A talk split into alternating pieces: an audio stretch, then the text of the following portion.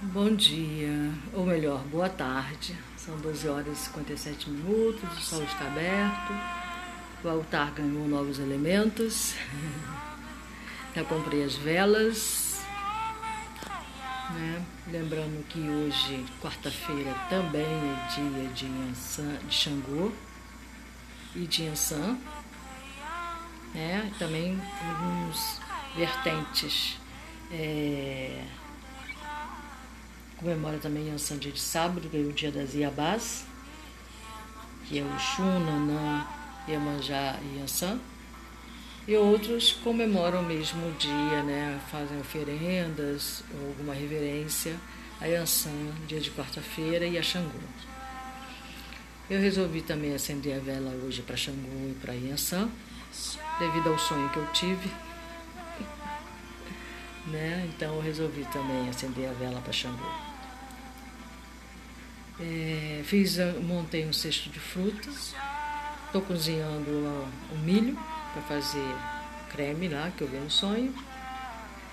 Comprei manjericão roxo, alecrim, hortelã, né? E coloquei no cesto de fruta, né? As frutas na sua maior parte é, amarelas e vermelhas a goiaba, meu pé de goiaba. meu pé de goiaba está carregadíssimo. Dá uma pena ver as goiabas caindo pelo chão. É, ameixa vermelha, né? Banana da terra. E botei uma espiga de milho no centro. Eu tô cozinhando lá o milho agora, no momento. Eu comprei o peixe que eu vou fazer, né? Mediterrâneo, aquele peixe passa grosso. E é isso. Já fiz o meu rapé, já fiz a japonesa, né? Porque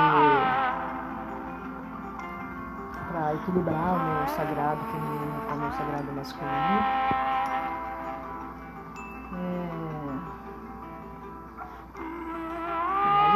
Pensando sobre algumas coisas, né? Pelo caminho. Eu venho sempre meditando, eu ando pelo caminho meditando. Às vezes não sei se é muito certo, porque aí eu estava prestando atenção no que está acontecendo à minha volta, eu fico imersa em mim. Mas. Vim pensando sobre a vida, né? Eu sempre ando assim pela rua, pensando sobre a vida. Estava pensando sobre. que eu, eu creio que eu não. Eu comecei a falar sobre alguma coisa ontem no podcast, que a vida eu faço isso, eu começo a falar uma coisa, emendo um assunto no outro, emendo um assunto no outro. Quando eu vejo já não estou mais falando sobre aquele assunto que eu comecei, né? Que é sobre a gente colocar as pessoas que a gente ama numa caixinha, né? E rotular, né? Eu não gosto de rótulo. Eu fui muito rotulada. E isso sempre me incomodou profundamente. Por que, que eu não gosto de roupa? Aqui no meu altar eu coloquei vários perfumes, né? Eu tenho aqui um vidro de perfume. É, que é, é musk.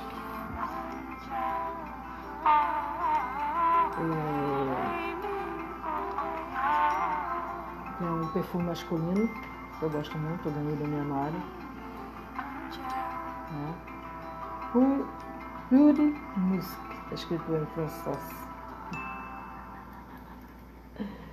É, então, quando eu abrir aqui esse frasco, eu for me perfumar, eu vou encontrar o que está escrito aqui fora. Eu vou encontrar Yves Saint Laurent. É o perfume francês que eu amo. Não vou encontrar do Dolce Cabana. Então, é. Gabana, né? Bom, enfim. Eu vou encontrar exatamente o que está escrito aqui nesse frasco. Encontrar nada mais e nada menos. Então, quando a gente rotula uma pessoa, por exemplo, vou dar um exemplo.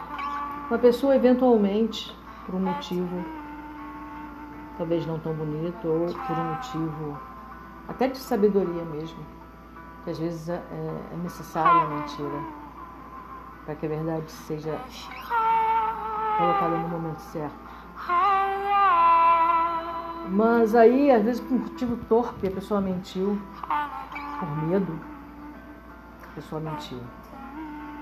E aí você pegou a mentira, ela mentiu para você. Só que ela não, não havia mentido antes, né? Naquele momento ela mentiu. E aí você convive com essa pessoa que 10 anos, você nunca viu ela mentir em nada, e de repente ela mentiu naquilo por algum motivo. Geralmente de medo, né? Uns mentem de malandragem que tem o vício mental da mentira, né? Mas fora esse caso do vício mental da mentira, e mesmo a pessoa que tem o vício não pode receber a peixe de mentiroso, sabe? Porque aí a pessoa não é uma única coisa. Ela não é ou mentiroso ou mentirosa. Então, quando você rotula ela dessa forma, quando você abrir a caixa dela, você vai colocar ela dentro de uma caixa escrito mentiroso. Mentirosa. E toda vez que você lembrar daquela pessoa, você fala, não, é mentirosa, ela mentiu, você não viu que ela mentiu aquela vez? Não, não confio mais nele. Foram 10 anos de verdade para um dia de mentira. Você não confia mais na pessoa. Você coloca ela dentro de uma caixa. Aí passam-se anos. A pessoa reconheceu a mentira, me reconheceu que não foi legal a atitude dela, resolveu modificar esse comportamento, cuidar desse vício. Mas para você não vai fazer a menor diferença, porque você já aprendeu numa caixa. O que é uma pena que a gente não dá oportunidade a ninguém de ser melhor. Quando a gente costuma rotular as pessoas, a gente diz que não existe progresso, que não existe transmutação, que somos perfeitos. Só que não. Nós, na sua maior parte, né, sempre tem exceções, somos espíritos doentes Por isso que nós estamos aqui. Uns estão convalescendo, outros ainda estão muito doentes, outros já estão em condições de receber a cura. Ah, todos os que estão aqui já estão em condições de receber a cura, por isso que estão encarnados. Não cabe ao outro doente julgar se a sua doença é maior ou pior do que a do outro. Como que eu vou julgar o meu irmão? Quem me deu essa ordem? Quem me outorgou como juiz ou juíza de mim mesma e do outro? Eu não conheço o meu caminho. Eu não sei de onde eu vim. Eu não conheço ainda a minha história. Só sei dessa pessoa que está encarnada neste momento. No que eu fiz, no que eu deixei de fazer, no que eu poderia ter feito, no que eu estou aprendendo, no que eu estou renovando, no que eu estou transmutando. Através do fogo, através da água, através do ar, né, do vento na minha fé. A única coisa que eu tenho é minha fé. É a única coisa que eu sei é que um dia esse corpo vai, ser, vai voltar, vai voltar para a minha terra. Eu vou continuar seguindo o meu caminho. Não vou morrer. Vou continuar minha caminhada. No mesmo ponto em que eu parei quando eu deixei o corpo aqui na Terra. Mesmos objetivos, as mesmas condições. Né? E quando eu coloco a pessoa numa caixa sem dar oportunidade a essa pessoa, sem olhar, abrir a caixa e falar: olha, não é mais aquilo. Foi modificado, agora eu vejo verdade. E aí eu liberto essa pessoa. Eu a tiro da caixa. Nós temos várias caixas. Cada ser humano que está à nossa volta, conhecido, está dentro de uma caixa. E às vezes dividido em várias, né? Que a gente rotula por cada ação que essa pessoa toma. Mas a pessoa não é a ação em si. Né? Nós não somos isso. Eu não sou invejosa. Eu eventualmente posso cair nesse caminho da inveja por algum motivo de insegurança, de não me conhecer, de me comparar. E é só estar atento. Só estar atento. Ela dá sinais de que ela está chegando. E se a gente se identificar com ela, a gente fica cego e acaba fazendo coisas Queremos nos arrepender depois porque nós vamos colher. Nosso caminhar é eterno plantar e colher. Então, o que eu pedi para Imanjá hoje é que minha terra seja renovada, que minha terra se torne fértil e que eu possa plantar novas sementes e ter boas colheitas na minha vida eterna. sabe? E dar oportunidade a outras pessoas de se tornarem melhor, de mostrarem que estão melhor. Nós vamos fechando essas caixas, colocando as sete chaves. Às vezes até para usar covardemente contra a pessoa, né? Jogar na cara. ah, você fez isso naquele dia, tal, tal, tal, tal. As mulheres em particular, desculpa, mas de uma forma geral, as mulheres têm mais essa coisa, né? De guardar na caixinha para depois, na hora ali da raiva, estar discutindo com aquela pessoa, ter uma arma contra ela. Aí abre a caixa de Pandora. É, abre a caixa de Pandora daquela pessoa que você criou para ela. E para si mesma, né? Eu já cometi muitos equívocos em minha vida fiz escolhas desastrosas, mas eu não sou essas escolhas. Eu sei eu posso ser melhor. A cada dia que eu acordo é uma nova chance para recomeçar. Um eterno recomeçar.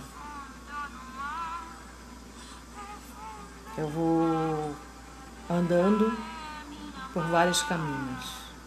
Alguns caminhos eu tenho que voltar para começar de novo. Outros eu já vou me adiantando e seguindo em frente. E as tentações estão aí, nas encruzilhadas, nas curvas,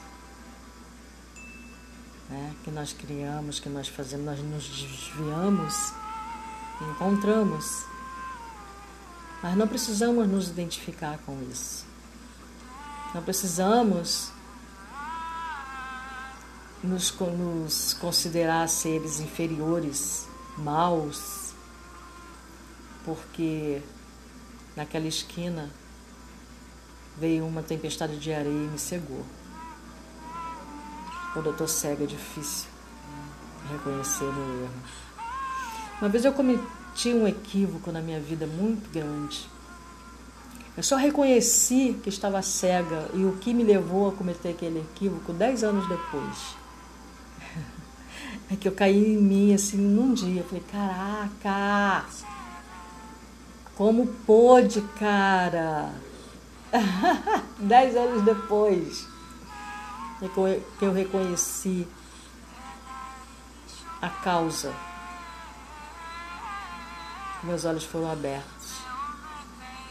para a causa, quando isso acontece, eu chamo de epifania. Eu tive uma epifania, sabe? Na época eu fiquei bastante chocada, porque a gente vê do que a gente é capaz quando estamos cegos, quão cego nós somos. Mas foi uma lição aprendida. A partir daquele momento, aquela causa ficou numa caixa no passado que eu abro quando eu preciso lembrar do que eu já fui capaz e que hoje eu não preciso mais ser.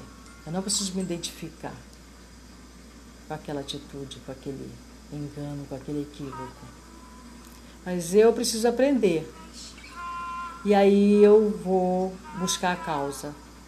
E quando eu busco a causa, eu compreendo o sentimento, o que me levou, né? Então, toda vez que esse sentimento voltar e querer me cegar, eu vou sentir o movimento dele.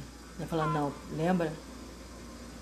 Foi por esse motivo que aconteceu aquilo, aquilo, aquilo, em que você vai colher um plantio de uma erva daninha, né? Então é isso que eu tenho para hoje. vou falar mais, porque hoje à noite eu vou fazer uma homenagem a Iemanjá. Já tudo preparado. As velas já estão no lugar, esperando para ser acesa. Agora eu vou temperar o peixe, vou colocar o peixe no forno. E, e fazer meu agradecimento, meus pedidos. Eu tô assim maravilhada com esse dia, né? Porque além de ser o dia 2 do 2 de 22, além de ser o segundo dia da lua nova, além de ser o dia de Iemanjá, Xangô, dia San, eu nasci no dia 2. Cara, eu tô assim maravilhoso, eu tô, eu tô nas nuvens hoje, sabe? Eu tô assim em êxtase. Eu tô em êxtase hoje, eu tô no estado de êxtase. E ao mesmo tempo assim, é como se eu tivesse flutuando, sabe? Êxtase não no sentido de agitação, ah, não.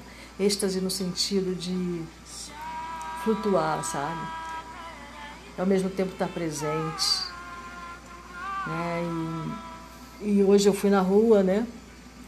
E a minha sensibilidade está muito aguçada. Então, às vezes, quando eu falava com alguma pessoa na rua, às vezes eu estou no mercado, fica alguma pessoa perdida ali sobre o preço. O preço está na cara assim, né? Mas a pessoa, sei lá, porque não está vendo. Não, é esse o preço. Ou a pessoa está vendo uma coisa, não, não compre isso aí não, que isso aí tá ruim, sabe? Tipo assim. Né? Isso daí é uma receita de, de pepino chinês que a moça estava comprando, ela usa como salada. E aí eu dei uma receita para ela de uma outra maneira de usar o pepino chinês e conforme eu ia falando com as pessoas, eu ia vibrando. Mas não aquela vibração que eu sinto, não, é aquele arrepio de conexão com o espírito que está ali acompanhando aquela pessoa. Isso aconteceu várias vezes na rua hoje, vários lugares. É. Aí vim para casa, defumei minha casa, me defumei, tomei um banho, botei os rezos e fiz o rapé. Então é isso. Até mais. Bom dia. São 7h42. A noite foi chuvosa, eu tô aqui na porta da minha casa. Vendo as plantas com as gotas de chuva. Tem uma bem aqui na minha frente, tão bonito, né? e tá fresquinho. Uma brisa. Uma brisa. Bom, eu vou terminar esse podcast, né, que eu comecei ontem. e não terminei. Bom, Ontem foi um dia, né? Maravilhoso, assim. Eu, pelo menos, achei. De extrema energia, né? Muitas presenças. É, aquela questão do, do meu sonho ainda, ou que eu não sonho, em que ele, o meu sonho me ensinou uma receita de, de milho, né? Para eu fazer, que era cozinhar o milho no vapor, depois transformá-lo num creme. Aí eu fiz isso. Eu só não gostei muito porque eu botei sal, não, não gosto muito de comida com sal, eu deveria ter deixado ele sem sal. Eu botei sal, achei que. sei lá. Ele não ficou que nem um angu, né? Bom, enfim. É, é a primeira vez que eu fiz um creme de milho. Da próxima eu vejo que eu coloco nos ingredientes. Bom, é, o que acontece? Eu, aí eu fiz o creme de milho, fiz o meu peixe mediterrâneo, a moda mediterrâneo. Eu fiz, montei um cesto de frutas, coloquei tudo no altar. Aí eu e o meu companheiro, né, o, o meu amigo eterno, que me faz companhia aqui, já não vi há alguns dias, veio também para participar, né?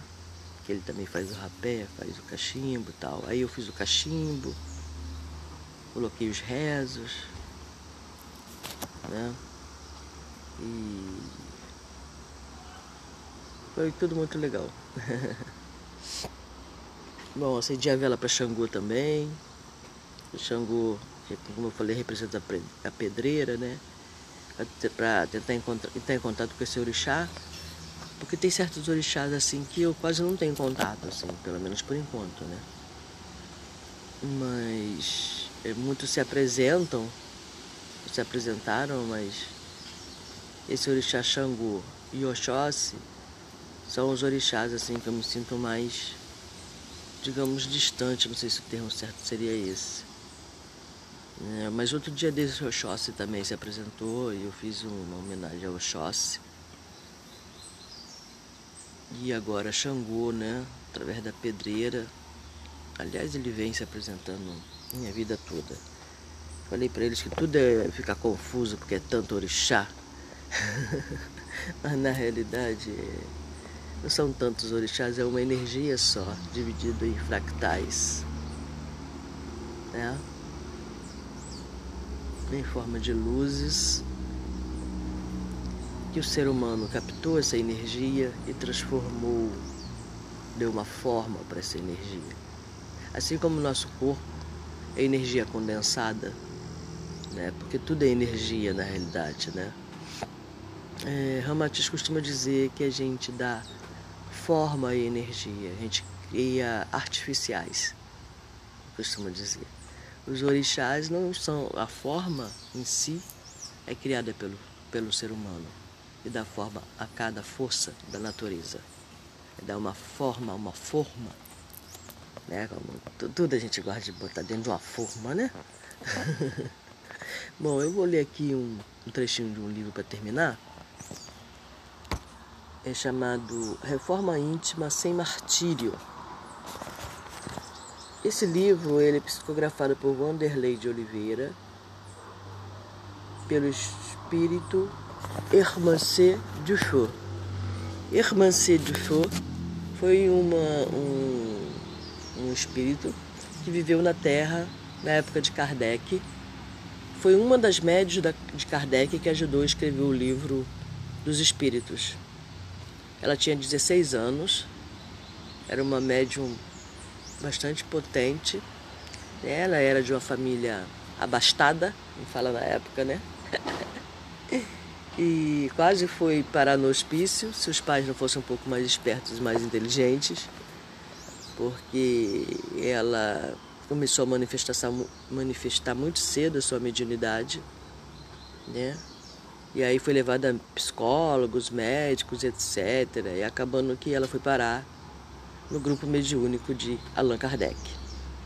E depois, é, no meio do, dessa, desse, dessa, desses, dessas sessões para que compiliram o livro, ela simplesmente sumiu na história. Ninguém sabe o que realmente aconteceu. Se houve algum desentendimento. De repente ela até morreu, né? Bom, enfim. É, eu gosto muito dessa autora, né? E muito desse psicógrafo, o Vanderlei Oliveira. Né? Vanderlei Oliveira, ele é do da Umbanda. Ele tem livros maravilhosos, assim, fantásticos, assim, né? E aqui vou ler um trechinho sobre esse livro, desse, saída desse livro, muito legal.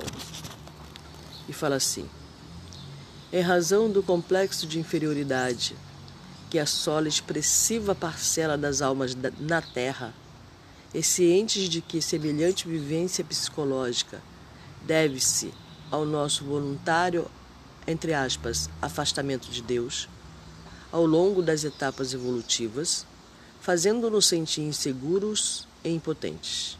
Hoje criamos as, entre aspas, capas mentais para nos sentirmos minimamente bem e levar avante o desejo de existir e viver. Essas capas são as estruturas do, entre aspas, eu ideal, que nos leva a crer sermos mais do que realmente somos. Uma defesa contra as mazelas que não queremos aceitar em nós mesmos. A melhoria íntima autêntica ocorre pelo processo de conscientização e não pelas dores decorrentes de cobranças e conflitos interiores que instalam, entre aspas, circuitos fechados e pane na vida mental. Bom, eu sou leitora do livro de André Luiz, né, dos livros do André Luiz. Estou lendo dois no momento. E André Luiz fala simplesmente sobre o poder da mente. Poderia muito bem todos os livros dele ser Poder da Mente, parte 1, 2, 3, 4, 5, Poder da Mente, sabe? porque tudo é mental, né? Segundo fala Hermes Trismegisto, tudo é mente. Né? Então é, é bom a gente prestar atenção no que a gente pensa, no que a gente medita, no que a gente quer. E esse livro me ajudou bastante numa época, né? É, reforma íntima sem martírio. Porque esse, essa irmã Sedufeu é um espírito extremamente inteligente, direto, simples, como todo bom espírito já deu, já está num certo grau de evolução, né? Então, bom dia. Ainda não fiz meu rapé. Vim logo falar com vocês para terminar esse podcast e colocá-lo no ar. É um prazer e uma honra poder compartilhar com vocês o meu conhecimento e um pouquinho da minha rasa sabedoria. Pois eu falo, se eu colocasse em prática tudo que eu, que eu sei, tudo que chega até mim, nossa, já teria criado asas, teria sido transladada. Não ia nem passar pelo processo da morte, ia ser translada logo.